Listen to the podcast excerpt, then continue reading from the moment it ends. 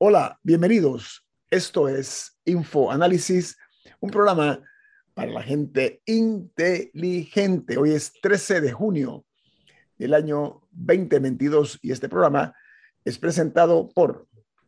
Por Café Lavazza, un café italiano espectacular que usted puede encontrar en los mejores restaurantes, en los mejores supermercados o pedirlo a domicilio a través de lavazzapanamá.com.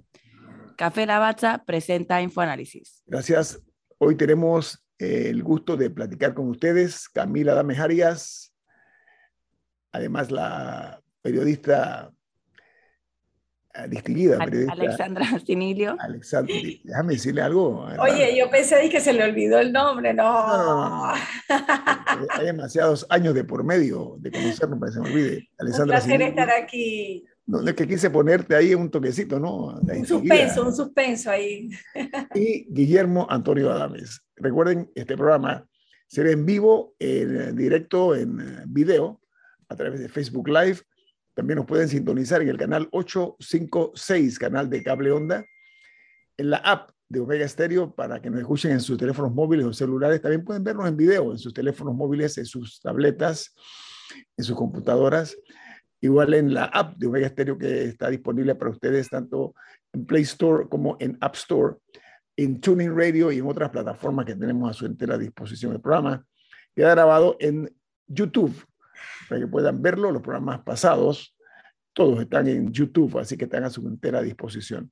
Amigos, como de costumbre, dentro de la filosofía nuestra, eh, que es harto conocida, las personas inteligentes, las personas bien educadas tienen que estar enteradas de lo que ocurre en Panamá, qué está ocurriendo en el resto del planeta. Nosotros les facilitamos eso, dándoles a conocer las noticias que son primera plana, los diarios internacionales más importantes del mundo aquí en Infoanálisis. Comenzamos en el diario The New York Times, que titula, perdón, el Senado eh, alcanza un uh, acuerdo eh, bipartidista sobre la seguridad de armas dice que el estrecho conjunto de medidas tiene suficiente apoyo para lograr avanzar a través de la Cámara dividida en partes iguales. Eh, un paso significativo para poner fin a un estancamiento de más de un año en materia de armas. Armas en manos de los particulares, estamos hablando, ¿no? Después de las matanzas, las, los, los crímenes tan espantosos que se han vivido en la sociedad estadounidense. El Washington Post, su titular, principal es, los senadores llegan a un acuerdo bipartidista de armas anunciando un avance potencial. El acuerdo de apretón de manos que iniciará o incluirá eh, modestas nuevas eh, restricciones de armas junto a nuevas inversiones en salud mental inseguridad escolar. Creo que esos son los dos puntos medulares en el tema. La salud mental, además de la, la seguridad escolar. Eso tiene mucho que ver con la búsqueda de una respuesta.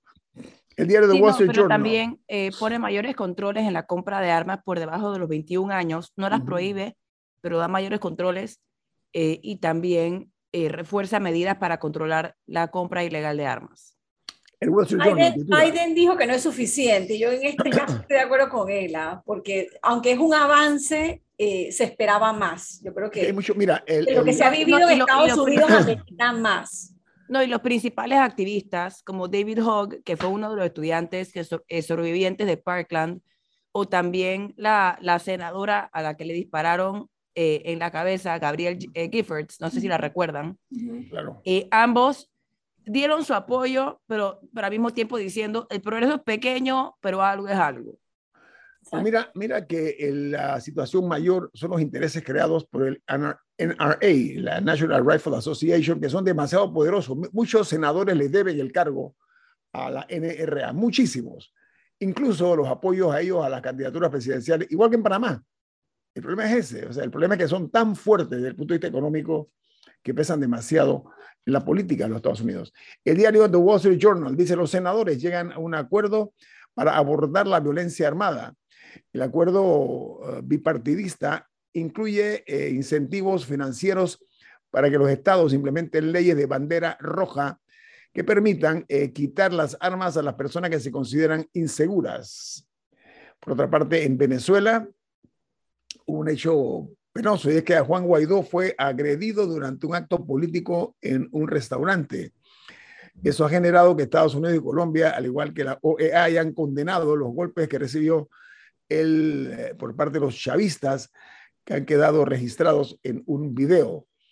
Y en México sube el polvo de la nube del polvo del Sahara, llegando hasta México, afectando los estados de Campeche y Quintana Roo, más cuatro estados más, eh, que está generando un enfriamiento en la superficie del mar e incluso eh, está afectando e inhibe la formación perdón, de nuevos sistemas.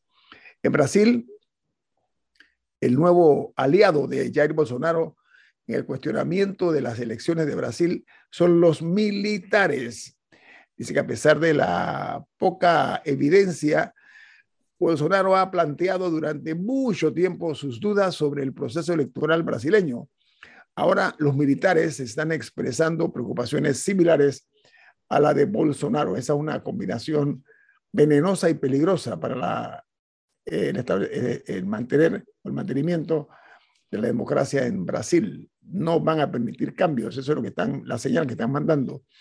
Mientras en los Estados Unidos, las próximas audiencias del 6 de enero se centrarán en cómo logran, eh, en este sentido, el, hecho de que Donald Trump está involucrado por alimentar eh, a los alborotadores que se centrarán en esfuerzos para que Donald Trump eh, pueda reconocer que presionó al Departamento de Justicia para mantenerse en el poder más allá de lo que le permitía el régimen, dicen los legisladores.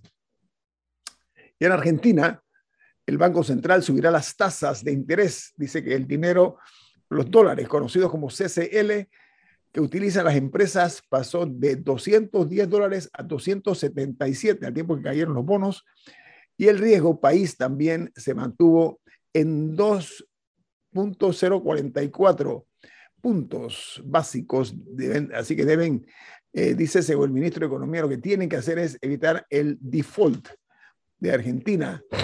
Y los líderes de Alemania, Francia e Italia planean reunirse con el presidente de Ucrania, señor Zelensky. ¿Por qué razón? Porque eh, dice que ya hay registros informativos de que Rusia está ganando mucho terreno y avanzando en el este de Ucrania. Parece que eh, es inminente una victoria rusa en esa, en esa región. Y en Colombia eh, hay la información de que en la campaña presidencial de Colombia en la segunda vuelta, el su cierre, se dio sin los candidatos Petro y Hernández, que son los que están en la segunda vuelta.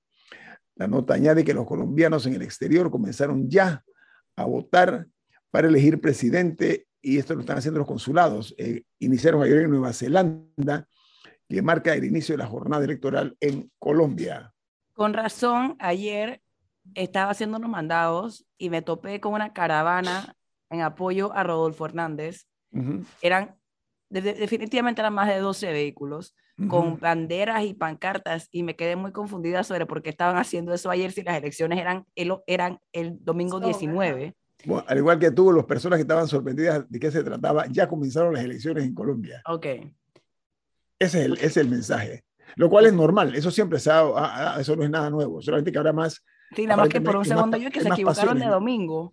Una semana crítica, ¿no? Una semana crítica para las elecciones en Colombia y con todo lo que ha surgido de los petrovideos y todo el tema del manejo en redes sociales, lo que, lo que se avecina es una semana fuerte eh, en Colombia y en América Latina. En Costa Rica inicia el proceso disciplinario que definirá quién pagará la pérdida de un, imagínense ustedes, una lancha guardacostas que tiene un precio de 240 mil dólares en el escándalo de la pérdida de un guardacosta, tienen que ver la foto, un guardacosta enorme, incluyen al director eh, interino del Sistema Nacional de Guardacostas y el capitán de la nave.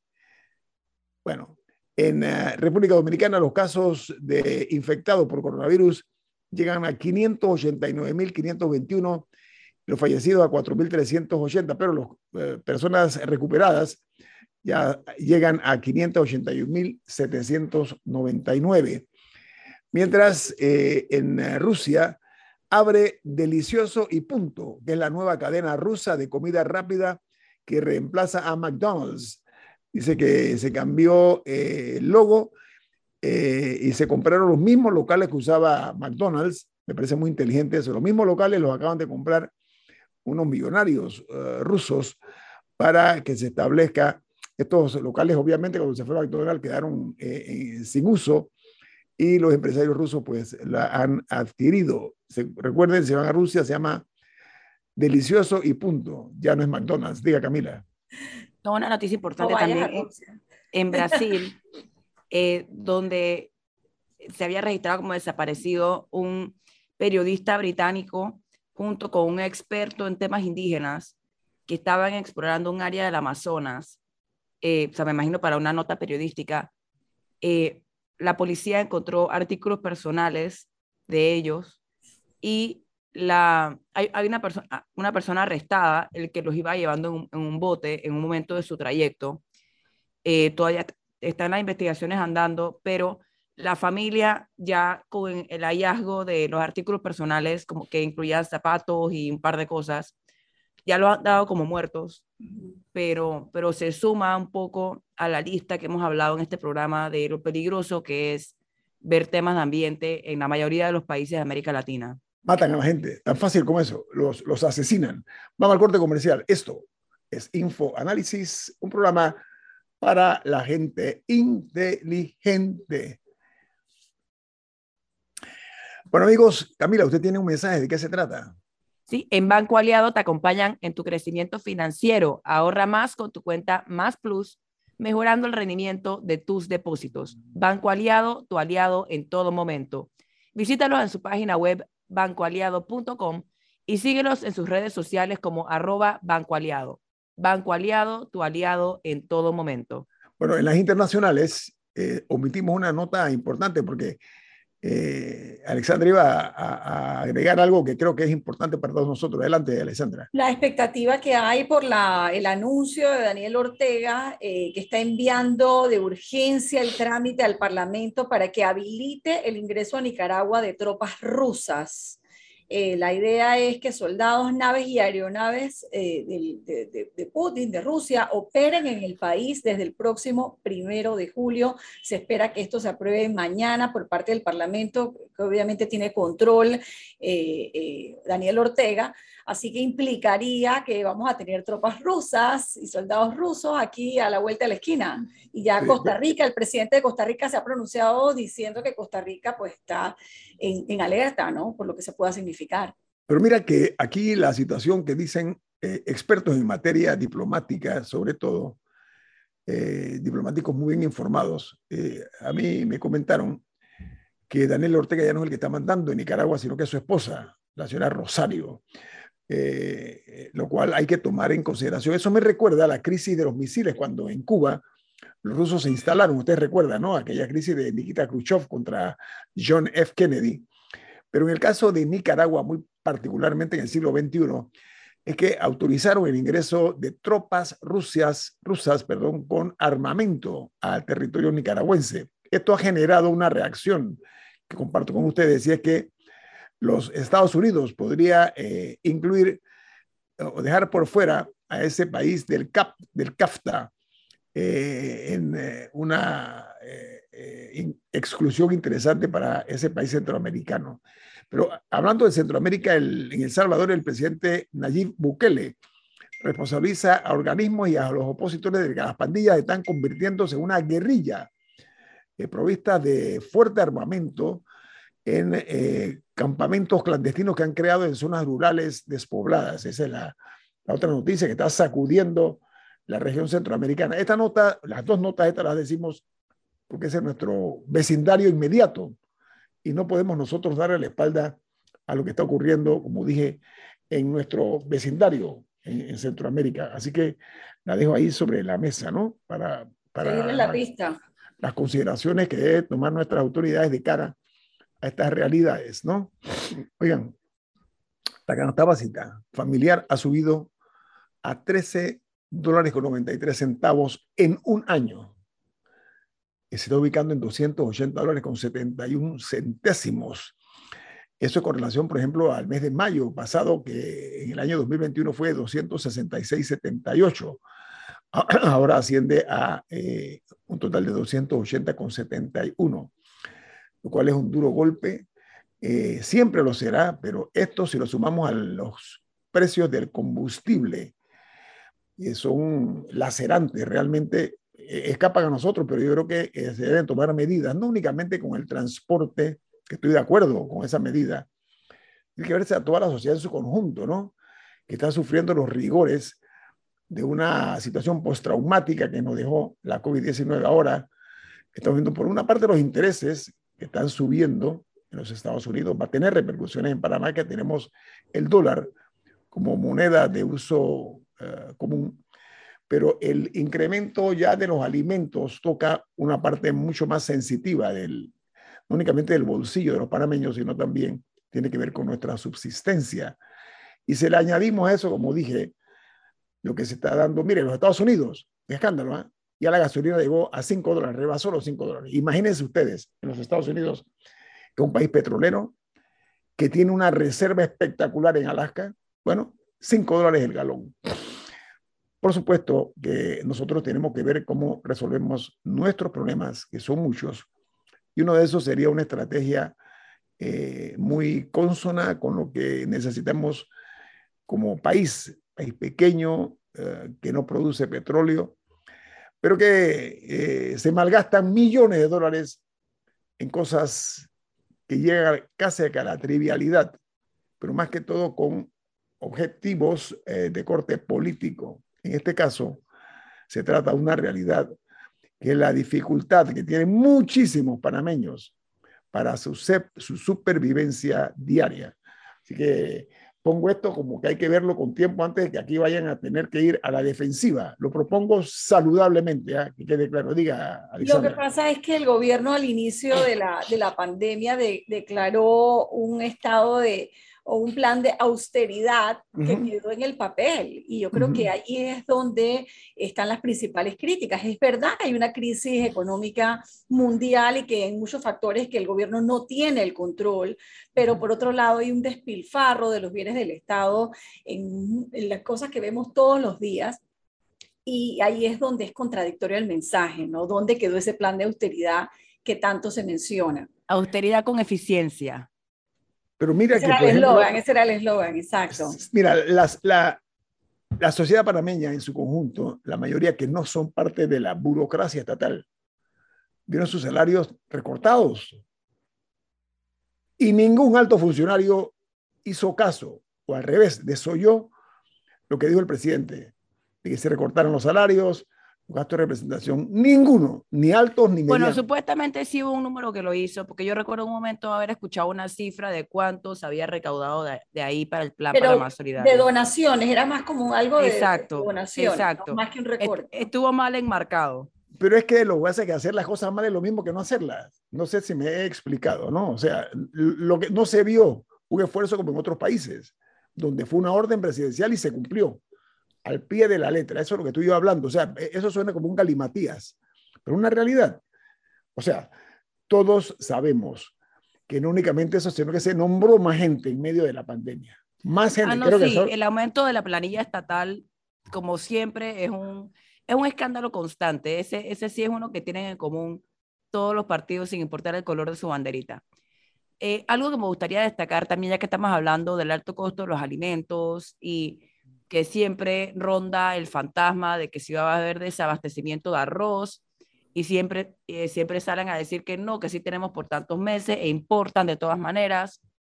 Yo creo que debemos tener una conversación más franca eh, sobre el tema de, o sea, de qué tanto Panamá es autosuficiente en el agro y qué se necesita para hacerlo.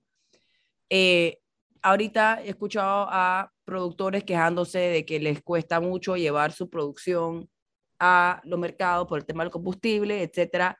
Y bueno, ellos son uno de los beneficiados con el vale del combustible, para la flota comercial y agrícola. A ellos los están beneficiando con ese vale de combustible. Pero siento que falta un mayor entendimiento general de, de cuánto producimos, por qué no producimos más y qué nos falta para producir más. O sea, más allá de que si el subsidio del 750 para no me acuerdo qué rubro es, y tanto en términos de tecnología agropecuaria, yo sé que hay personas en Panamá que hacen cosas fantásticas, pero ¿cuál es como la política de nación para asegurar nuestra producción? Y tenemos la mejor excusa, o sea, en la pandemia y con todo el tema de todos los contenedores, estoy segura que muchísimos países están, están buscando a ver cómo consiguen comida o eh, dentro de sus fronteras o un poco más cerca, no depender de países del otro lado del mundo para abastecer a su población. Y yo creo, si la respuesta es que estamos bien y que tenemos todo lo que necesitamos, siento que también es una conversación que se debe tener para que todos estemos anuentes de cuál, o sea, es como, es como si uno estuviera en una casa y uno sigue comiendo y cocinando, pero uno no está claro de dónde viene el súper y uno no está claro cuánto te rinde ese súper. Yo creo que vivimos un estado constante así y que sí se debería tener una conversación franca con la población sobre cuál es nuestra realidad alimenticia. Ahora, seamos objetivos, ¿eh? Eh, no es responsabilidad de este gobierno nada más, tiene décadas.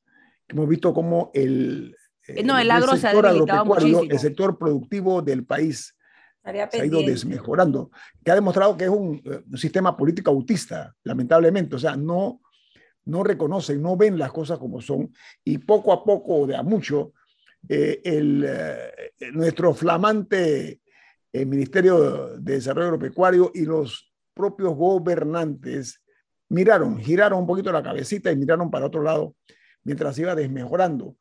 Además de la situación real de que mucha gente migró del interior de la República para la capital del país porque exactamente no había espacio ni beneficios ni estímulos para la producción en el interior, exceptuando... No, es que yo recuerdo ahorita unas cifras también una vez.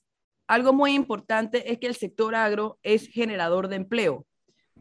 Yo recuerdo haber una cifra una vez que en términos, o sea, entre el sector primario, que es el agro, el secundario, que es el industrial, y el terciario, que es el de servicios, el de agro, en cuanto aportaba en dinero, estaba bastante por debajo pero en la cantidad de personas empleadas a través de él, me acuerdo que eran como 20%, no recuerdo cuánto era, o sea, e, es, es uno en que tienes a mucha gente trabajando por muy poco dinero, pero, pero al final sí tiene un impacto directo en muchísimas familias. Entonces, sí me parece que hay que ver por nuestra subsistencia básica y por nuestro futuro, prestarle más atención a lo que está pasando ahí y saber si nos estamos quedando atrás. No, el problema, ¿sabe cuál es? Viéndolo con luces largas. Miren, señoras y señores, si esto se va haciendo más delgado, refiérome la dependencia que tenemos nosotros de la producción internacional,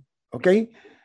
Panamá puede crear una crisis impensada, porque cada país, obviamente, los que tienen las producciones van a primero a satisfacer las necesidades de ellos y después, después de haberlo hecho, podrán mirar hacia los países como nosotros que hemos creado esa dependencia. Y saben que podríamos pasarla muy difícil. Así que ya es hora de que comencemos a prestarle más atención al agro. Yo me siento un poco tranquilo porque el actual presidente, Laurentino Cortizo, fue ministro de MIDA y él debe entender y comprender muy bien qué se puede hacer. Lo que hace falta es que haya un equipo de gobierno, un equipo de gobierno que tenga a bien eh, respaldarlo en eso. Yo tengo esa, esa ilusión. Y que, quede, y, que no solamente queden promesas y en discursos, sino en un plan de acción que se ejecute, que no quede en expresión de deseo, ¿no? Sabes que aquí el problema es que el gatopardismo predomina. El gatopardismo, para los que no lo saben, es hacer cambio para que cambie y para que nada cambie, para que todo siga igual. Esa es la triste realidad. Toma el corte comercial. Esto es Info Análisis pero Camila tiene un mensaje, Camila, ¿de qué se trata? No, es importante saber que los accidentes no avisan. Solicita tu seguro de salud, auto e incendio con aseguradora Ancon. Seguro te responde. Esta es una actividad regulada y supervisada por la Superintendencia de Seguros y Reaseguros de Panamá. Nos vamos a un cambio comercial gracias a aseguradora Ancon. Bueno, los accidentes no avisan. Mejor asegúrate con aseguradora Ancon. Seguro te responde. Esta es una actividad regulada y supervisada por la Superintendencia de Seguros y Reaseguros de Panamá. Estamos de vuelta gracias a Aseguradora Ancon. Estimados oyentes, hay un escrito del doctor Rodrigo Noriega, muy bien elaborado, muy bien estructurado, donde él habla acerca de la justificación del veto al proyecto de ley de conflicto de intereses, que es uno de los elementos que prima aquí en la política la No justificación. ¿Ah? A la no justificación. Claro, por supuesto. Gracias, gracias, la no justificación. Miren, esto es algo más que semántica, esto es mucho de profundidad de lo que estamos hablando nosotros, porque es harto conocido que aquí diariamente en las alturas del poder se crean conflictos de intereses y se utiliza la figura para ganar canonjías, contratos, beneficios. Entonces, este escrito del, del doctor Noriega eh, es que el señor presidente Laurentino Cortizo le envió una nota al presidente de la Asamblea, Cristiano Adames, eh, para darle, hacerle de su conocimiento el veto parcial al proyecto de ley 329, abro comillas, que regula situaciones de conflicto de intereses en la función pública. Este veto presidencial es del tipo del que se denomina parcial y eh, el argumento eh, eh, involucra seis artículos de este proyecto que han sido declarados como inconvenientes y otros dos se le ha denominado inexequibles. Es decir, que de acuerdo a la presidencia de la República, esos dos últimos artículos son inconstitucionales. De, de eso se trata. Entonces, eh, el proyecto de ley 329, eh, que eh, fue aprobado de manera mayoritaria, ojo, en el Pleno de la Asamblea Nacional de Diputados. Entonces, hay varios artículos que reiteran, por ejemplo, principios jurídicos eh, en cuanto a la existencia en la legislación panameña que forman parte de un proyecto de ley eh, por eh, razón de unidad temática, ¿no? Es lo que dice el doctor Noriega. Es un, es un trabajo muy bien construido que hace el doctor Noriega, como, es costumbre, ¿no? Un hombre pensante, un hombre valioso pero sobre todo que se atreve, es un talento y una mente brillante al servicio de la ciudadanía no de intereses en particular. Entonces, en este caso, eh, dicen que, la, dice él que la, la, comisión de estilo tendría la oportunidad de corregir la redacción original después del segundo debate legislativo, de tal manera que en el tercer debate pueda estar mucho mejor redactado el mismo. Sin embargo, dice el doctor Noriega, el sentido gramatical de la oración queda claro por lo que el veto tampoco se justifica, Alessandra.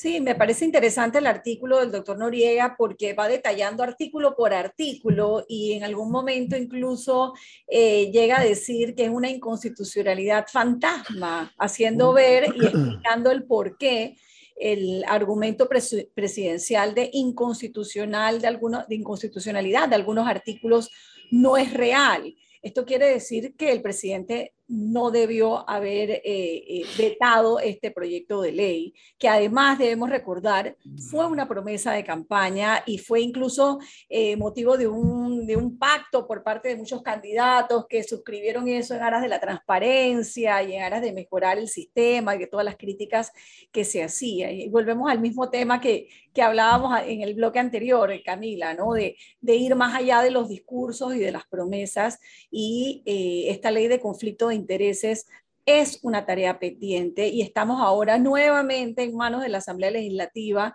y el peligro de, que se pase una ley eh, que al final no, no diga nada, ¿no? de que al final no eh, establezca las bases para un cambio real, que es lo que está necesitando el país. No, y que no tenga garra, porque al final tiene que tener algún tipo de sanción, tiene que tener algún tipo de, de consecuencia cuando se den los conflictos de intereses. No nada más, o sea, que la ley no solamente implique que alguien todavía no definido, que no sabemos si al final va a ser Dantay o no, diga muy mal hecho funcionario, sino que exista verdaderas consecuencias por los conflictos de interés y también que existan mecanismos robustos para detectarlos y para prohibirlos. Y que partas por delante y hay que poner un caso sencillo, tal vez como el de la empresa esta de isopados, que al final fue un escándalo porque eran mandos medios del Ministerio de Salud los que estaban detrás de la empresa, que ellos mismos habían creado como requisito para viajar a Taboga ese isopado eh, y habían puesto la empresa justo en el, en el puerto. Eso es un ejemplo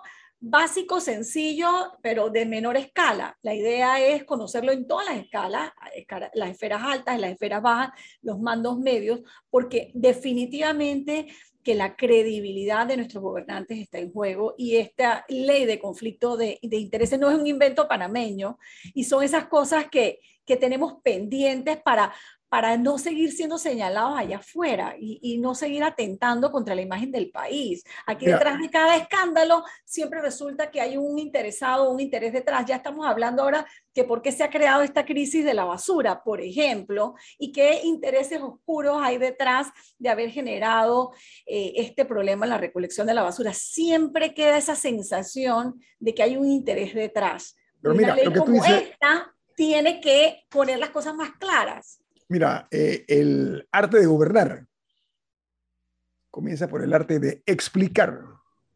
Ojo, lo que estoy diciendo. Ese conflicto de intereses no únicamente está en algunas instituciones del Estado, llega hasta la autoridad del Canal de Panamá, la ACP, y tú muy bien decías que nos afecta adentro y fuera. Porque cuando se comienza a insinuar, cuando se comienza a conocer de supuestos conflictos de intereses, lo necesario, no, lo que se exige es una explicación clara, convincente y contundente. No salir con eh, eh, explicaciones eh, domingueras, ni, ni yo creo que no, me parece que no. Esto es así, es así. Y si ha habido conflictos de intereses en la ACP, eso no se puede quedar así. ¿Saben por qué? Porque está de por medio de la principal institución de este país. La columna vertebral nuestra está en la Autoridad del Canal de Panamá, una institución que se ha ganado a pulso el prestigio de ser algo distinto a lo que son las instituciones en el país. Y este tipo de situaciones como las que se ha estado señalando exactamente contradicen esa esencia tan necesaria para nuestra, eh, eh, la imagen de nuestro país como eh, panameños que logramos que el canal de Panamá superara en manos panameñas lo actuado por los estadounidenses. Pero entremos más en detalle sobre el escrito que ha hecho el, el doctor eh, Noriega, Rodrigo Noriega. Él dice que en los artículos 20 y 25, que fueron vetados por inexequibles, lo relacionado al artículo 20, dice el señor Noriega, es, eh, eh, se establece, imagínense ustedes, que el ANTAI puede hacer investigaciones sobre conflictos de interés a todos los servidores públicos y deberá informar a la autoridad nominadora, o sea, al superior jerárquico, al jefe, cuando determine que hubo conflictos de intereses para que entonces se apliquen las sanciones debidas y necesarias, agrego yo, que incluyen la destitución del funcionario, una multa y el envío del expediente al Ministerio Público para que haga su respectiva investigación penal. Eso me suena a gloria. ¿Saben por qué? Porque el doctor Noriega, al igual que yo y muchos panameños, somos aspiracionales y quisiéramos verdaderamente que en casos como este, donde se recurre al conflicto de interés, que se apliquen eh, las sanciones que se merecen estos pillos, ¿no? Pero que vayan primero a la destitución, porque aquí nadie renuncia. Ese verbo aquí no se conjuga en Panamá, la, la, renuncia.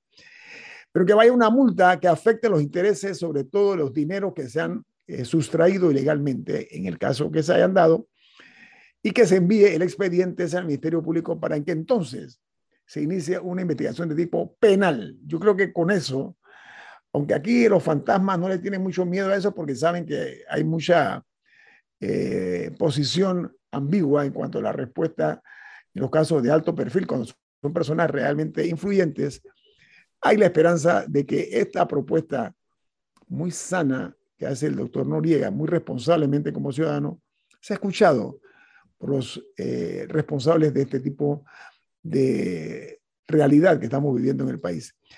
Él dice que el artículo 20, eh, que se refiere a la, figura del presidente de la República, los diputados y los magistrados de la Corte Suprema, dice que el ANTAI sería un mero denunciante que únicamente entregaría el expediente a la jurisdicción que le corresponde, punto. Aunque eh, la redacción no es la más adecuada, él dice la más óptima, ¿no? el texto señala claramente que estos casos deben eh, ajustarse a las reglas de los procedimientos especiales, o sea, que eso, según él, no es inconstitucional. Yo recomiendo... lo interesante de ese artículo que menciona el doctor Noriega es que, que, se aplicaba, eh, esto es lo que ha sido vetado, se aplicaba al presidente de la República, los, diputados y los magistrados de la Corte Suprema de Justicia. Sí, sí, sí, sí. Ahora, eh, o sea que está bien, ¿no? Pero ah. bueno, ahora, ahora la, el presidente ha dicho que eh, lo echó para atrás, pues que es inconstitucional y que deben revisarlo. El artículo eh, señala que con relación al artículo 25, este es el que delimita las sanciones que son aplicadas a los infractores en cuanto a la obligación de entregar de manera puntual una declaración jurada de intereses particulares. Ojo, una declaración jurada de intereses particulares. Dice el proyecto de ley tiene la aspiración de crear una nueva jurisdicción en Panamá, que se trata la de prevención y sanción. Esa palabra suena muy bien, la sanción a los infractores en materia de conflictos de interés. Si logramos ponerle ese cascabel a ese gato, no, a ese león, es más que un gato, es un león. Yo creo que este país cambiaría su cara, su rostro, pero sobre todo nos, mirarían de otra manera de fuera. Porque aquí nos quejamos nosotros que la lista negra, la lista gris, ¿saben qué? Somos nosotros el resultado de nuestros propios, eh, nuestras propias acciones. No hay que echarle el muerto a nadie. Aquí, no se, aquí se ha pretendido que somos una nación de marcianos, que no pertenecemos a este planeta. Y hay lo que se llaman eh, el interés del país y sobre todo el respeto a las reglas del juego. Diga, señora Siniglio. el problema, sí, no, que el problema de, de, nuestra presencia en esas listas a veces sigue siendo que se aprueban leyes pero no se aplican. Si tienes la teoría allí pero no la aplicas, igual no sirve de nada. Lo que pasa es que aquí eh, todavía no se ha roto. Bueno, mentira, en alguna forma, pero muy pálidamente, debo reconocer que sí han tocado eh, algunos intereses de gente eh, otrora importante, ¿no? Eh, pero ha faltado contundencia, me parece. Yo creo que, yo creo que ha habido acciones, sí, es cierto, eh, pero a mí me da mucha vergüenza, señoras y señores, que tengan que ser los Estados Unidos los que nos resuelvan nosotros los problemas de justicia, hombre o nos falta dignidad o no estamos conscientes de lo que como está en los 80, estamos como en los 80 añitos. Como en los 80. No, y también, y también un entendimiento de que a veces estos conflictos de interés no es nada más, o sea, no nos debería interesar nada más por un tema de, ay, puede haber corrupción y que alguien vaya preso, sino que eso también puede desmejorar la calidad de vida de los panameños cuando, por ejemplo, se favorece a una empresa para X servicio se favorece a una empresa que no tiene la experiencia y que no tiene cómo prestar ese servicio bien por encima una de que sí cumplía todos los requisitos y que, y que habría brindado un servicio de mayor calidad. Entonces, a veces, a veces eso, eso también hay que verlo como un, como un posible efecto de los conflictos de interés, un desmejoramiento de la calidad de vida. Tenemos un corte comercial. Esto es Info Análisis, un programa para la gente inteligente. Amigos, en cuanto a la corrupción en Panamá, que a mucha gente no le gusta hablar del tema, lo que se ha escuchado hasta ahora es una respuesta eh, deliberadamente ambigua en términos generales. Eh, da la impresión de que la justicia vive un microcosmos, ¿no? Alejado de la realidad de la gente de a pies. Y me explico. Eh, en materia de justicia en nuestro país, en ese sartén de la justicia solo han logrado freír a pececitos chiquitos ¿Cómo decía Camila? ¿Cómo se llama eso? Los pececitos. Las sardinitas. Sardinitas. Ningún tiburón grande ha sido llevado a la conversión de él mismo en fritura. No ha sido llevado eh, al fuerte aceite de la justicia y ser allí sometido. Pero en cuanto a los escándalos en las instituciones, hay una que se llama Lotería Nacional de Beneficencia, que en lugar de ser un elemento de beneficencia, como era su esencia original, ayudar a los más desposeídos, se ha convertido en una lotería de beneficio a unos avivatos que por décadas aquí, primero, han utilizado la institución como cuartel de invierno por una parte y por la otra para exprimirlo. Estoy hablando que son cotos de partidos. Esa es una institución que tiene dueño. Un partido es dueño de esa institución. Hace lo que le da la gana. ¿Y saben qué? Nunca se ha investigado con rigurosidad los escándalos de la misma. Miren, recientemente eh, se han eh, conocido cosas aberrantes. Por ejemplo, eh, los paquetes que tenían los chances y los billetes que iban hacia las agencias del, interior y viceversa, en el tema de las devoluciones, dice que varios billetes que no habían sido vendidos ni cobrados, los resultados de los premios, estoy hablando, esos billetes, había un grupo bien organizado que se quedaba con ello y cobraba eh, los números eh, ganadores no vendidos. O sea, ahí esto es el producto no de una persona, no de dos, no de cinco, de mucha gente. Una red, es una mafia. Involucrada, una red mafiosa. Entonces, eh, han cobrado premios no cobrados por la gente. la fiscalía en varias ocasiones ha dicho que varias agencias, imagínense ustedes, retenían los chances y billetes y esperaban a terminar, a terminar el sorteo para entonces sacar los billetes premiados y después devolvían solo las libretas. Los que cobraban eh, los chances y billetes, estamos hablando entonces de las sardinas, cobraban entre 20 y 30 dólares por cada eh, devolución en cada ocasión, 20 y 30 dólares. Sí. Pero los jefes y los, los influyentes cobraban miles de dólares de la Lotería Nacional. Entonces... Es que Es, que son, es que son varios temas. El tema de la lotería es complejo porque hay, hay muchas personas portándose mal al mismo tiempo, por decirlo así. Por ejemplo, que, ¿quién permitía? Ok, digamos que, la, que, hay que, hay personas que se quedaban con las libretas. ¿Por qué, había, por qué se las recibían? De, porque se supone que las deberían haber entregado antes de, de que se anunciaran los ganadores. ¿Por qué había gente que se lo recibía? Ahí tienes uno que da y uno que recibe. Adicionalmente, ahora hay conversaciones sobre una posible implementación de la lotería electrónica. Y claro que hay resistencia por parte de los billeteros porque muchos de ellos, ese es su modo de vida, ese es, eh, su trabajo y, también el, sustento de su familia. Y hay muchos que quizá, que, que seguramente sí hacen todo en regla pero hay una serie de vicios que se han dado también más, más allá del cobro de los premios al final y es en la misma venta de los billetes, de los cuales los, usuarios se han quejado por mucho tiempo, que si los billetes casados, que si el guantú y todas esas cosas que han generado que ahora em, probablemente mucha gente apoyaría una lotería electrónica. Lo que no hace sentido, eh, Camila Iñito, es que con tantos escándalos que han surgido en los últimos tiempos en la lotería, eh, la directora de la lotería sigue en su lugar de trabajo, no ha pasado ¿por qué? nada. No, porque, Alessandra, voy a decirlo de frente, porque la política prima por encima de la justicia. La política se impone. Hay una investigación y cómo la persona que ha sido la cabeza de la institución a lo largo de tantas irregularidades sigue en su puesto de trabajo.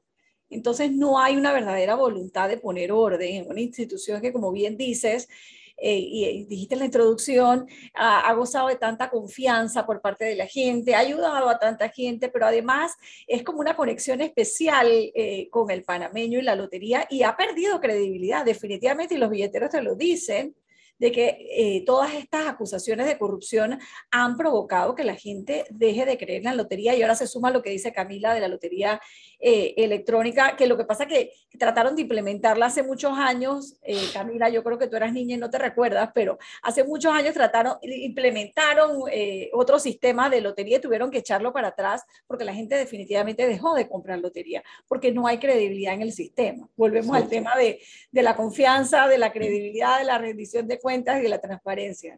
Pero mira, y, quizá la lotería electrónica no tendría tanto éxito porque le faltaría un poco del, o sea, del ambiente cultural de las personas. Yo no sé, o eh, yo no sé si es un tema demográfico, eh, que las personas que son las que más compran lotería, yo no sé si estarían dispuestas a migrar a un sistema electrónico, por, quizá por falta de, de, de conocimiento de cómo hacerlo o, o porque quieren ir a conversar con su billetero de toda la vida y de estas cosas. Pero A lo que estoy tratando de llegar es que es un sistema con muchos vicios y que no se ha sabido autorregular y que si se da ese, ese salto, yo sí creo que hay muchas personas que lo van a apoyar. Mira, porque se han sentido en, la en, la, en la desprotección todo este tiempo en un sistema en el que no confían. Permítanme simplificar, siempre con el respeto acostumbrado. El problema aquí se trata de turbiedad en cuanto a los que gobiernan en su momento. Los que gobiernan todos los gobiernos anteriores han sido arte y parte en la depredación de la Lotería Nacional de Beneficencia. La irritación social no ha llegado todavía a extremos porque aparentemente los que compran lotería no son todos los panameños. Esa es otra cosa que se ha ido perdiendo el impacto de la misma porque ya son ciertos sectores los que compran chances y billetes de la Lotería Nacional de, la, de Beneficencia, pero se hospeda en nuestra memoria casos verdaderamente eh, eh, eh, inaceptables. La lotería, como dije, es un coto privado de un partido político. Venga quien venga, gane quien gane. Hay un partido en particular, el que domina como un feudo la Lotería Nacional de Beneficencia. Entonces, eso ha provocado años pródigos en escándalos. Estamos viendo ahora recientemente. Yo creo que en este sentido, lo que manda, lo que se impone, es la conciencia, por una parte, de los que son eh, administradores de justicia en Panamá. Eso, eso es importante, que haya esa conciencia, que han estado robando brutal y vulgarmente a gente pobre. Los famosos dueños de las libretas, los que ustedes ven sentados por horas, bajo lluvia, bajo sol, bajo el calor inclemente que tenemos son gente pobre, los que venden los billetes de chance. Ellos no son los dueños, en su mayoría, de las libretas. Son pequeñas mafias, muchos vitocorleones que hay en este país, que se dedican exactamente a hacerse ricos a costa de la gente más pobre. Por una parte, eso... La mafia que no es de ahora.